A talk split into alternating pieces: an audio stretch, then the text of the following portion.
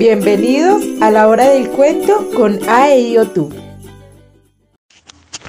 Los marineros de Ciervana. Últimamente se han verificado en Bilbao y en San Sebastián regatas de traineras, esto es, de las lanchas que se dedican a la pesca de la sardina.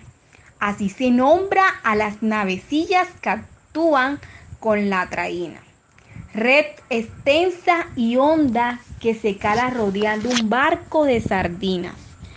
Es una chalupa de construcción muy fina en sus entradas y salidas de agua, plana en su cuaderna de maestra, madera ligera y de escasa calado.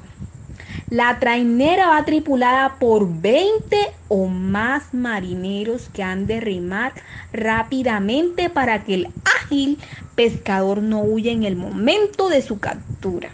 Así, los remeros de este pequeño barco han de ser recios y de poderosa musculatura, superiores a la fatiga que produce tan violento ejercicio.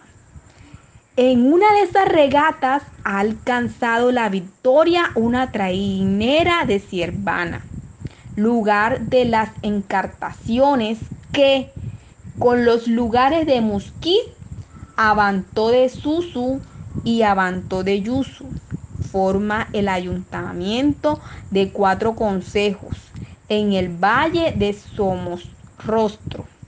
El premio era de 12 mil pesetas cantidad considerable para aquellos hombres humildes y virtuosos y austeros.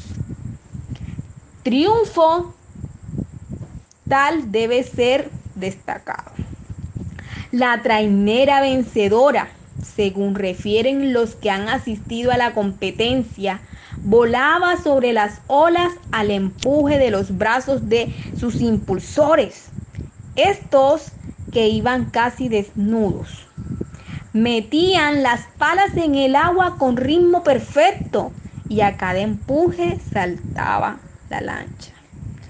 Más como si flotara en el aire que como si estuviera metida en el mar. Fue espectáculo admirable. Allí se veía a donde llega el esfuerzo del marino en el dominio de las olas, con las que combate a diario. Gente sobria, de costumbre pura, de higiene, aprendida en los hábitos de la raza. Son los remeros de Ciervana modelo de poder y sus almas son tan fuertes como sus cuerpos, músculos y fe, honradez y trabado, dignidad social y de modestía. Forman los méritos de estos dominadores de la tempestad. Más que seres humanos, parecen alciones. Los de largas alas, que vuelan más a gusto cuando dura la tormenta.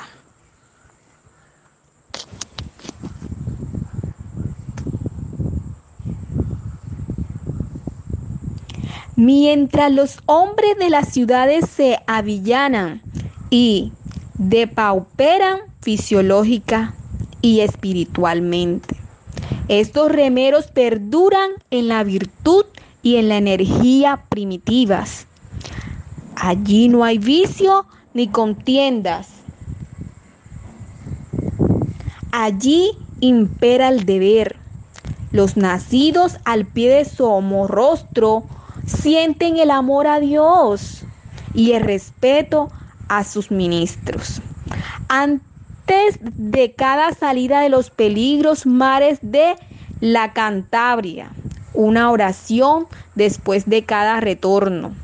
El fruto del arriesgado oficio, una salve a su santa patrona la Virgen del Mar, que se venera en una ermita del terruño. De esta suerte los ánimos van seguros. Morir no es nada cuando tal manera está dispuesto el pecador a las divinas sentencias. Yo quisiera en los eh, yo quisiera que estos marineros de Siervana vinieran a Madrid y fuesen en un viaje peregrinante por las grandes ciudades hispanas, para que los hijos de los obreros sindicalistas, los frecuentadores de tabernas y club de admirasen. Sería un ejemplo que daría resultado de propaganda. Más que artículos y peroraciones convencería ese pequeño batallón de luchadores que viven en el ambiente de la naturaleza, libres de la atmósfera envenenada de los magnos centros de la población. Se advertiría como el hombre que cultiva su propia calidad moral en la devoción de las ideas eternas. Se eleva sobre las miserias y se ennoblece el sacrificio. En las horas del tedio y de esperanza, un rato que coloquió con uno de los tripulantes de la trainera de Siervana nos confortarían. Las palabras del pescador no indemnizarían de tanta desventura como nos cerca. La voluntad ingente y sana de este de, de de españoles nos animaría para seguir en la lucha que estamos empeñados. Los traineros de Siervana, así que llegaron a Bilbao, fueron a rendir su gratitud a la Virgen de Begoña un viejo sacerdote le dijo la misa, que ellos oyeron devotamente. Terminaron el divino sacrificio. El oficiante habló con los remeros vencedores, alabó su religiosidad y les dijo, cosa que a ellos le pusieron lágrimas en sus pupilas escena hermosísima. El cura decrepitó que acababa de rendir a sus manos el cuerpo de Dios. Y los humildes marineros formaban allí, en el atrio de Begoña, un conjunto de emocionantes grandeza. Esos mismos remeros fueron a San Sebastián para asistir a otras regatas y para saludar reverentes al ministro de Marina y al almirante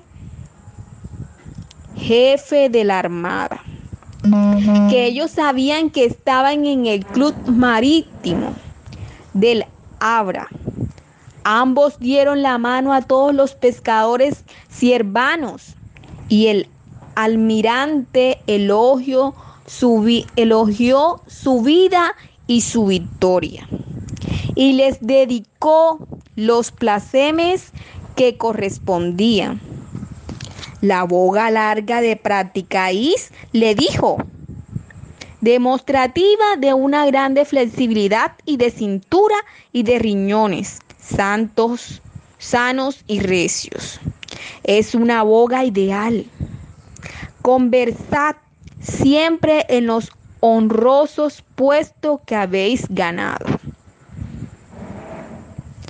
Estas palabras llenaron de alegría a los pescadores, quienes victoriaron al ilustre marino con un calor y un entusiasmo cuya sinceridad vibraba en las voces de los hijos de la ola.